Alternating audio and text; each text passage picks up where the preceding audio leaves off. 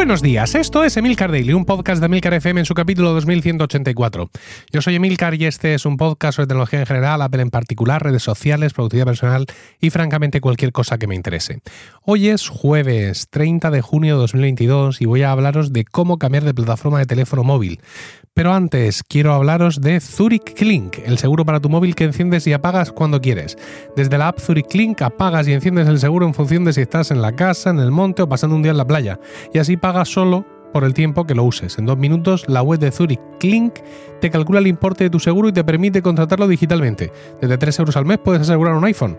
Daños accidentales, robos con fuerza, líquidos, daños eléctricos, puedes personalizar tu seguro tanto como necesites y con la tranquilidad de que Zurich Clink hace reparaciones oficiales, por lo que no pierdes la garantía y además te dan un móvil de sustitución.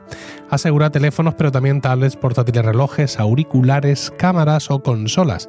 Descubre más información sobre Zurich Clink, el seguro que enciendes y apagas cuando quieres en emilcar.fm barra clink.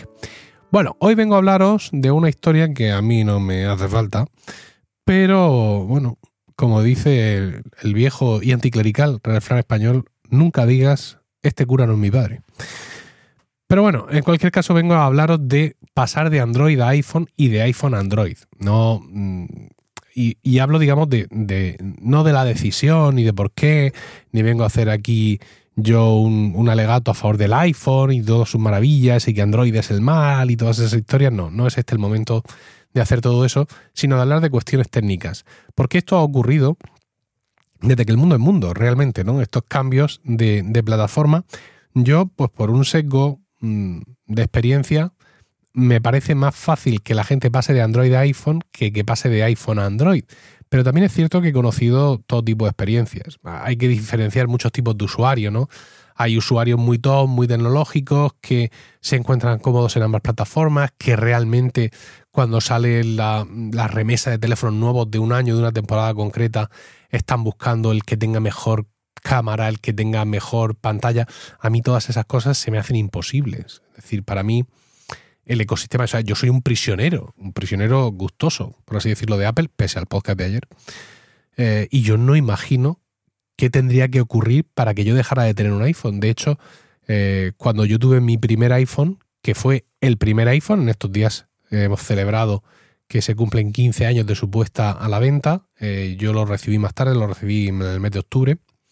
Cuando yo tuve aquel primer teléfono en mi mano, yo tuve muy claro que yo no iba a volver a tener otro teléfono que no fuera un iPhone. Y con el paso del tiempo y el establecimiento de las distintas plataformas de telefonía móvil, pues esa idea no ha hecho sino acrecentarse en mí, ¿no?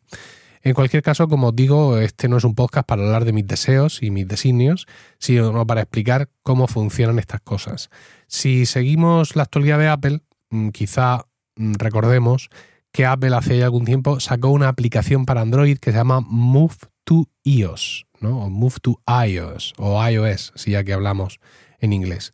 Es una aplicación que te puedes descargar desde Google Play en tu teléfono Android y que transfiere a tu nuevo iPhone todo aquello que tú quieras transferir. Hablamos de contactos, de mensajes, de fotos, vídeos, eh, cuentas de correo electrónico, eh, calendarios, todo esto pasa perfectamente de tu teléfono Android a tu iPhone. De hecho, digamos que ambos teléfonos se, esperan el uno al otro. En el, en el teléfono nuevo, eh, tú mm, especificas lo que, lo que va a ocurrir. También pueden, por ejemplo, traspasar los marcadores de, Google Chrome y hay un botón de transferir datos desde Android, que es una de las opciones que tienes en tu iPhone cuando, cuando llegas, el oportuno intercambio de códigos, la, una red Wi-Fi que crea el dispositivo eh, que recibe y bueno, pues este tipo de historias que se pasan de un lado a otro. Hay una página web de Apple con ayuda para todo esto y todas estas historias.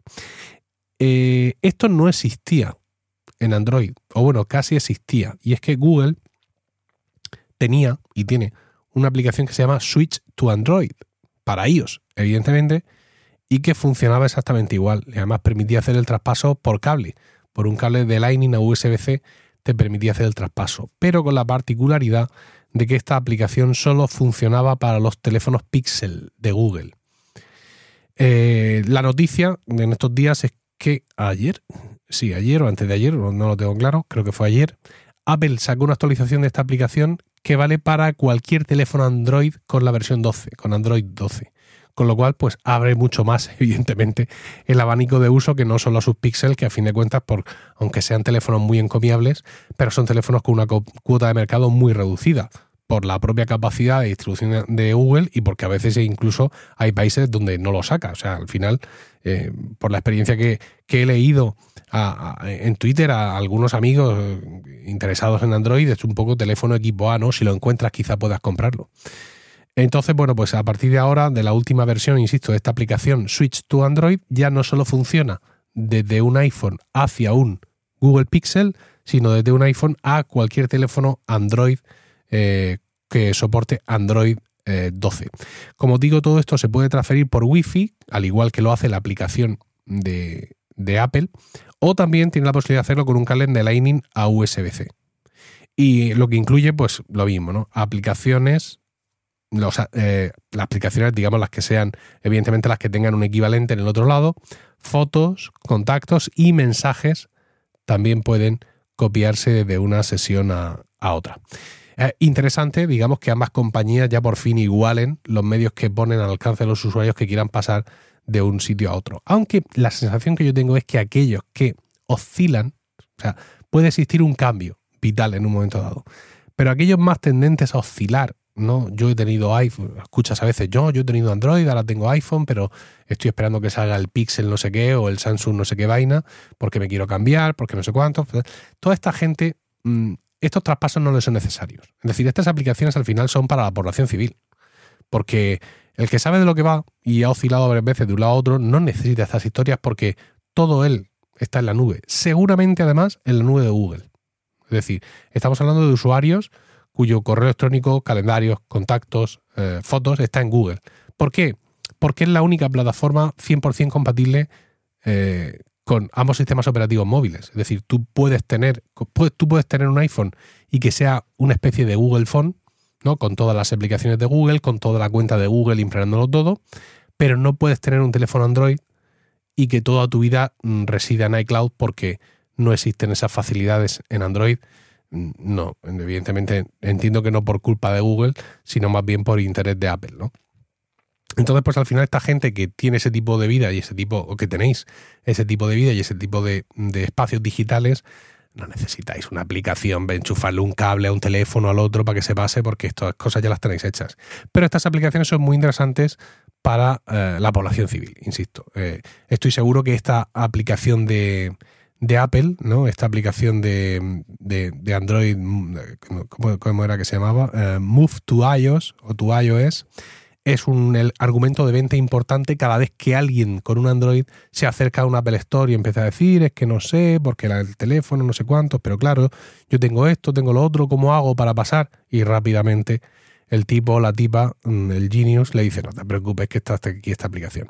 Lo que sí que no se va a poder pasar de ninguna manera, yo ya lo anticipo, porque además suele ser un quebradero de cabeza común, son los mensajes de WhatsApp por donde yo tengo entendido, la única forma de pasar tu WhatsApp de Android a, iOS y viceversa es usando aplicaciones de terceros, ¿no?